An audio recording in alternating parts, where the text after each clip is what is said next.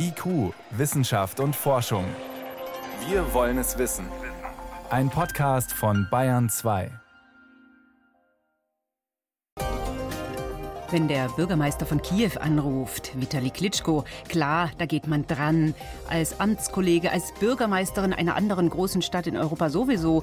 Und erst recht, weil ein Anruf aus der Ukraine höchste politische Priorität hat. Doch Videokonferenzen mit Vitali Klitschko letzte Woche haben sich als große Fakes entpuppt. Das ist Thema bei uns gleich. Außerdem geht es um Mikroplastik in der Umwelt und um den Sinn und Unsinn des Doktortitels in der Medizin. Wissenschaft auf Bayern 2 entdecken. Heute mit Miriam Stumpfe. Die regierende Bürgermeisterin von Berlin, Franziska Giffey, bekam eine Anfrage, ebenso ihre Amtskollegen in Wien und Madrid letzte Woche. Ob sie denn wohl Zeit hätten, mit Vitali Klitschko eine Videokonferenz zu führen. Selbstverständlich. Sie sagten zu, sprachen mit dem Video Klitschko, aber wurden irgendwann stutzig. Der eine früher, die andere später. Sie waren einem Fake aufgesessen. Da saß am anderen Ende der Leitung gar nicht der Bürgermeister von Kiew, sondern, ja, genau wer eigentlich? War das ein künstlich erzeugter Avatar oder irgendein Schauspieler oder was? Es gab einiges Rätselraten um die Anrufe und darum, was da abgelaufen ist auf dem Bildschirm. Mein Kollege Peter Welchering weiß mehr. Um dann nochmal nachzuvollziehen, was passiert ist, Peter, wo sind die Gesprächspartner denn stutzig geworden? Also stutzig wurde man tatsächlich in Berlin erst nach einer halben Stunde und hat dann abgebrochen. Und zwar, als konkrete Fragen gestellt wurden, ob nicht auch ukrainische Flüchtlinge Sozialleistungen in Berlin missbrauchen würden. Also wegen der Inhalte. Wegen der Inhalte. Man hätte vorher schon stutzig werden können, beispielsweise gab es die Anfrage, ob eine solche Videokonferenz möglich sei, per Mail. Und die Mailadresse war eben keine des ukrainischen Staates, sondern es war eine eines privaten Providers. Das alleine schon stutzig machen müssen. Zum Zweiten, häufig wird bei solchen Videokonferenzen von Regierungsebene aus werden dann bestimmte weitere Authentifizierungen verabredet. Das war ja offensichtlich auch nicht der Fall. Und zum Dritten hätte auffallen müssen, dass Klitschko mit Frau Giffer eben nicht Deutsch gesprochen hat. Er spricht sehr gut Deutsch sondern dass die Videokonferenz auf seiner Seite in Russisch stattfand und dann übersetzt wurde. Gut, aber Frau Giffey sah eben das äh, Gesicht von Herrn Klitschko und seine Stimme oder redete scheinbar mit ihm. Was ist denn da jetzt genau passiert?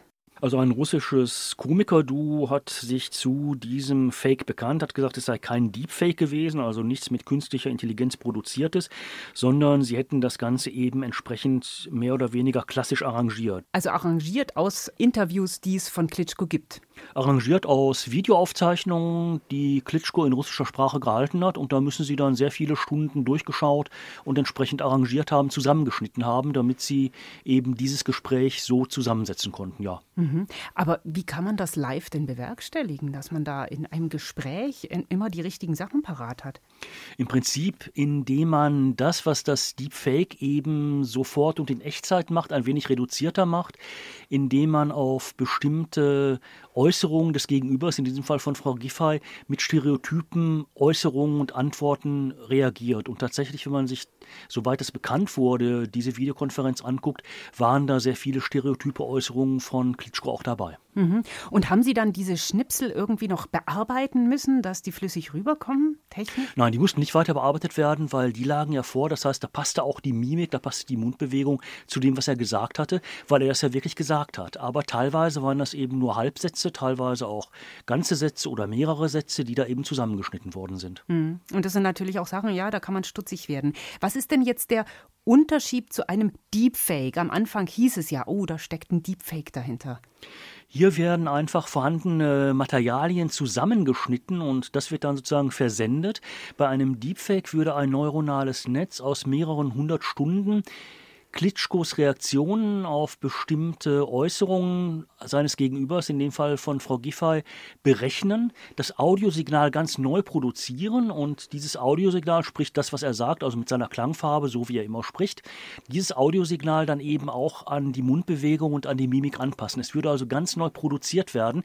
Da könnte auch etwas entstehen, was Klitschko so vorher noch nie gesagt hat. Und dazu bräuchte man aber dann auch wesentlich leistungsfähigere Computer, oder? Ja, gerade wenn man das in Echtzeit macht, da geht man davon aus, aus, man braucht einen Computer, der eine Milliarde Rechenoperationen pro Sekunde schafft und vor allen Dingen braucht man dahinter eine sehr, sehr große Datenbank, in der sozusagen sprachtypische Handlungen abgelegt sind. Wie äußert sich beispielsweise Klitschko, wenn ihm gesagt wird, guten Tag, wie geht es Ihnen? Sagt er dann, ah, es geht mir sehr gut oder kommt er direkt zu einem Sachverhalt? Oder wie äußert er sich auf eine Frage, die etwa direkt dann zur Situation in Kiew gehen würde? Da kann man dann Mustererkennungssoftware nehmen und diese sprachtypischen Handlungen von ihm, also wie er sich üblicherweise äußern würde, berechnen, mit Wahrscheinlichkeitswerten versehen. Und nach diesen Wahrscheinlichkeitswerten kann man dann eben entsprechende Antworten von einem neuronalen Netz produzieren lassen. Und sowas würde dann wirklich in Echtzeit berechnet werden und, und, erzeugt werden? Das würde dann in Echtzeit berechnet werden, also in Bruchteilen von Sekunden, geht ja auch bei Milliarden Operationen pro Sekunde. Da bekommt man dann innerhalb von wirklich Sekundenbruchteilen auch eine Antwort zusammengesetzt und neu produziert. Jetzt steckte hinter dem Zusammenschnitt vom Wochenende offenbar ein Komikerduo. Ein Komikerduo könnte sowas wahrscheinlich nicht leisten, so ein Deepfake, oder? Also wenn die Zugang zu einem Supercomputer haben, aber das kostet schon ein bisschen, da muss man von hohen fünf bis teilweise sechsstelligen Summen ausgehen, dann kann man das machen. Auf der anderen Seite wird vermutlich dieses Komiker-Duo dann doch eher dazu greifen, das mit einem ganz normalen PC und mit Standard-Video- und Animationssoftware zu machen, weil die läuft auf jedem PC und die ist eben auch erschwinglich. Mhm. Aber so aufwendige Deepfakes, das würde man eher von Geheimdiensten erwarten oder anderen großen staatlichen Institutionen? Das erwartet man natürlich von Geheimdiensten. Die setzen so etwas ja auch schon ein, um Propaganda eben zu betreiben. Das können allerdings beispielsweise auch Filmstudios machen, die damit auch Filme teilweise oder Filmsequenzen produzieren. Und das können natürlich auch entsprechende Laboratorien machen, die das Ganze eben für bestimmte Studien und Experimente einsetzen.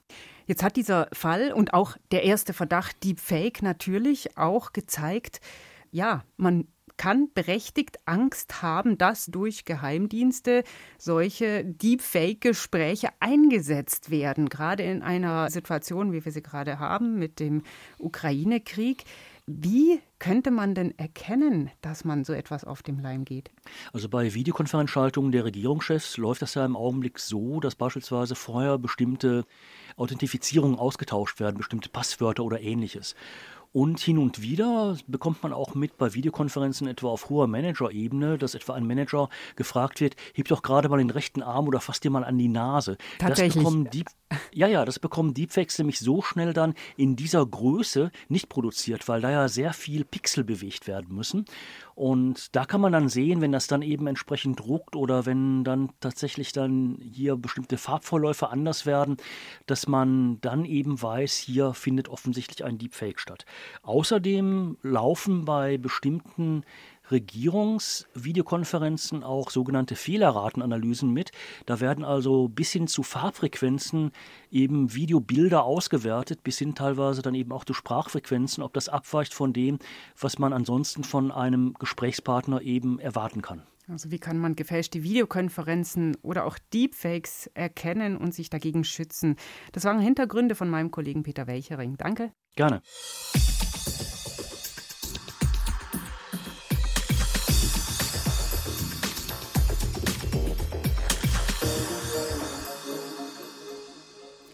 Man findet es in den Tiefen des Ozeans, im Hochgebirge und sogar im Schnee der entlegenen Antarktis. Mikroplastik.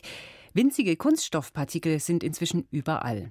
Spuren unseres alltäglichen Lebens. Kunststofffasern aus Fließpullis oder auch winzige Stückchen von zerbröselnden Plastikbechern oder Abrieb von Autoreifen. Das möchten wir eigentlich in der Umwelt nicht haben, aber um dafür zu sorgen, dass nicht mehr so viel dort landet, müssen wir wissen, was da liegt und wo es herkommt. Die Analysemethoden dafür werden immer ausgefeilter, trotzdem bleibt es kompliziert. Helmut Nordwig. Mikro- und Nanoplastik können Forschende in der Umwelt überall finden, wo sie es suchen. Aber eine systematische Analyse ist bisher kaum möglich, etwa in Sedimenten von Gewässern, sagt Florian Mayer von der Firma Postnova Analytics in Landsberg am Lech. Wenn man sich vorstellt, man hat einen Plastikpartikel in der Umwelt, zusammen mit Sedimentpartikeln eben vergesellschaftet, dann ist es eigentlich wie eine Reibe, die dafür sorgt, dass größere Partikel in immer kleinere Partikel sich umwandeln. Und dieser Prozess ist natürlich weit weg von standardisierter Herstellung. Das heißt, wir kämpfen mit einer Fragestellung, die am Ende ähm, unglaublich komplex wird, weil nicht nur die Matrix, in der wir analysieren, also Umweltproben zum Beispiel, schon sehr komplex per se ist, sondern auch die Nanoplastik selber nicht einheitlich sind. Für eine Analyse müssen die winzigen Kunststoffteilchen aus dem Sediment herausgeholt und dann nach Sorten voneinander unterschieden werden. Das ist keine leichte Aufgabe. Postnova nutzt dazu die sogenannte Feldflussfraktionierung. Dabei strömen die Partikel durch eine Röhre, die sich zugleich dreht. Das wirkt wie eine Zentrifuge. Es ist so, dass Partikel, die schwerer sind, eine höhere Dichte haben, länger im Trennkanal verweilen als Partikel, die leichter sind. Die kommen früher aus dem Trennkanal und so trennen wir auf Basis verschiedener Dichten. Und das führt dazu, dass wir dann später eine vereinfachte Detektion ermöglichen können, weil wir an sich schon in Anführungszeichen sortenreinere Plastikpartikel am Ende haben. Sogar Teilchen, die nur 50 Nanometer groß sind, können so nach Sorten getrennt werden. Das ist ein Tausendstel der Dicke eines Haars. Solche Nanoplastikpartikel finden Forschende in großer Zahl in Umweltproben. Um dann die chemische Identität jedes einzelnen Teilchens zu bestimmen, fährt Barbara Scholz-Böttcher von der Universität Oldenburg das ganze Repertoire analytischer Methoden auf, unter anderem Massen-, Infrarot- und Raman-Spektroskopie in den jeweils neuesten Hightech-Varianten. Bei Sedimenten aus dem Meer ist ihr aufgefallen. Wir finden dort auch einen beträchtlichen Anteil an Schiffslackbestandteilen, die einfach zeigen, dass gerade auch der Abrieb von Lack von Schiffsoberflächen, der zum Teil gewünscht ist, um Energie einzusparen, dass das eben tatsächlich eine wirklich große Rolle spielt und man eben neben typischen Verpackungskunststoffen als Mikroplastik in den Meeren auch Lackpartikel findet. Die basieren ebenfalls auf Polymeren, also Kunststoffbestandteilen.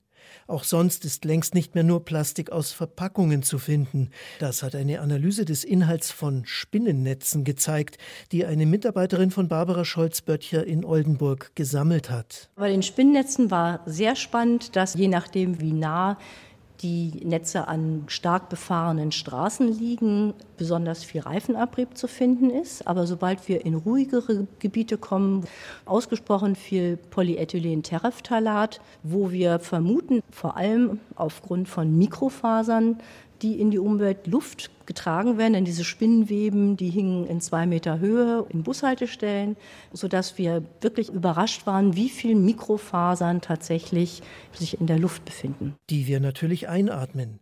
Bis zu 10 Prozent des Gewichts eines Spinnennetzes machen die Kunststoffteilchen aus.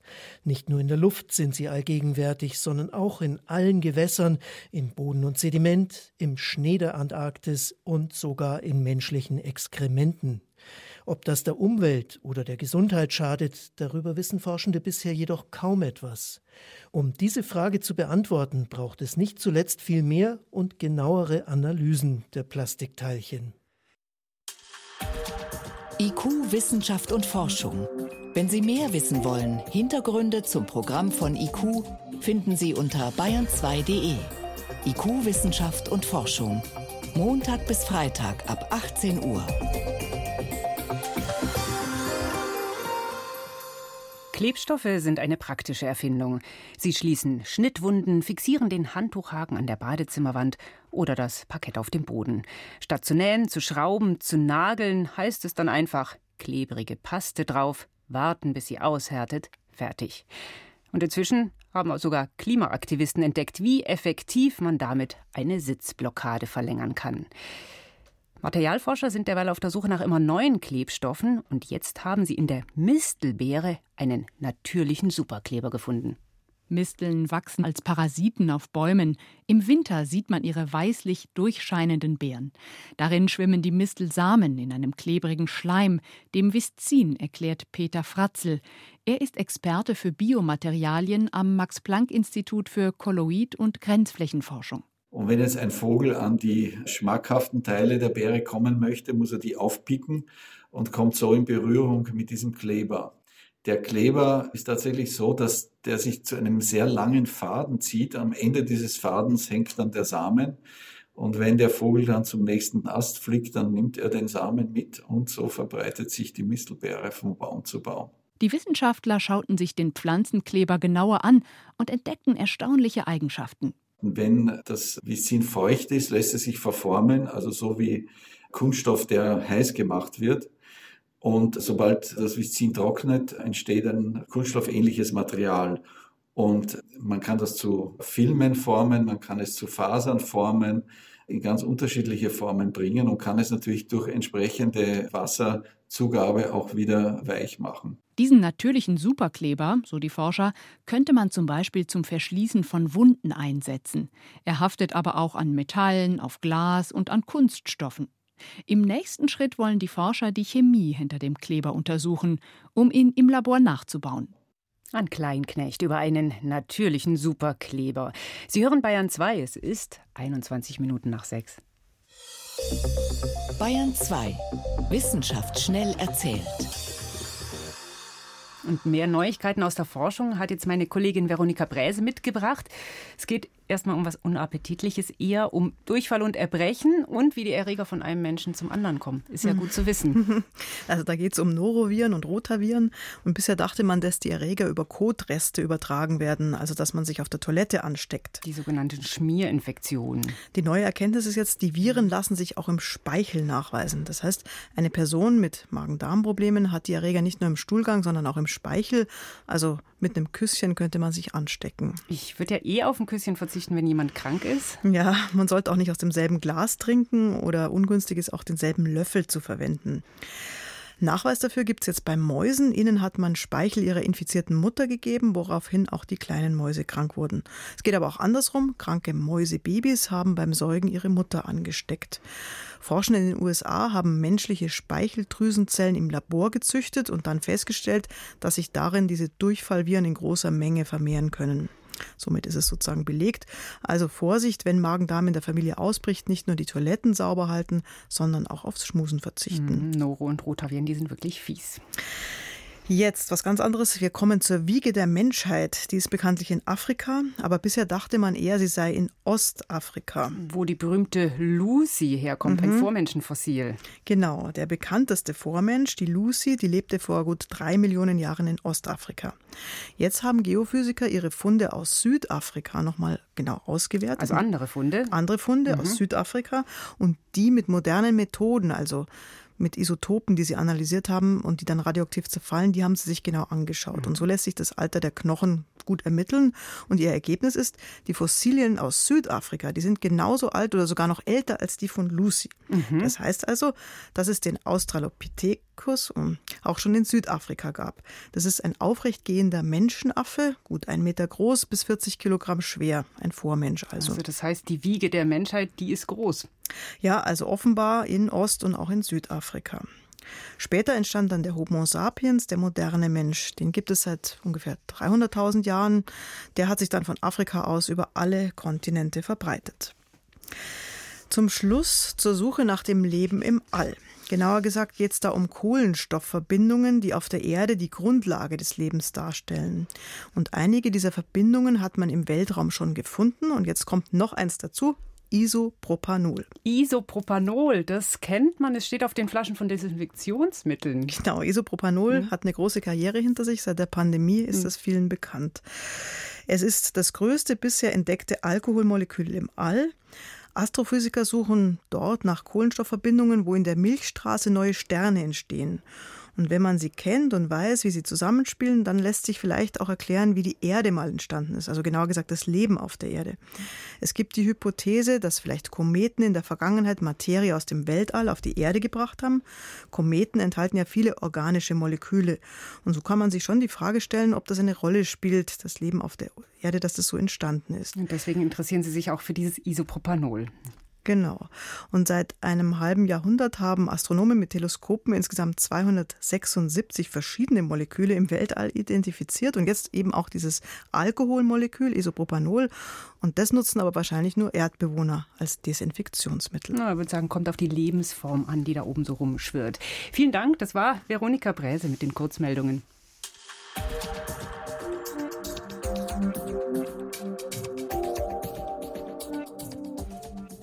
Tür auf, einer raus, einer rein, nächster sein. Tag, Herr Doktor.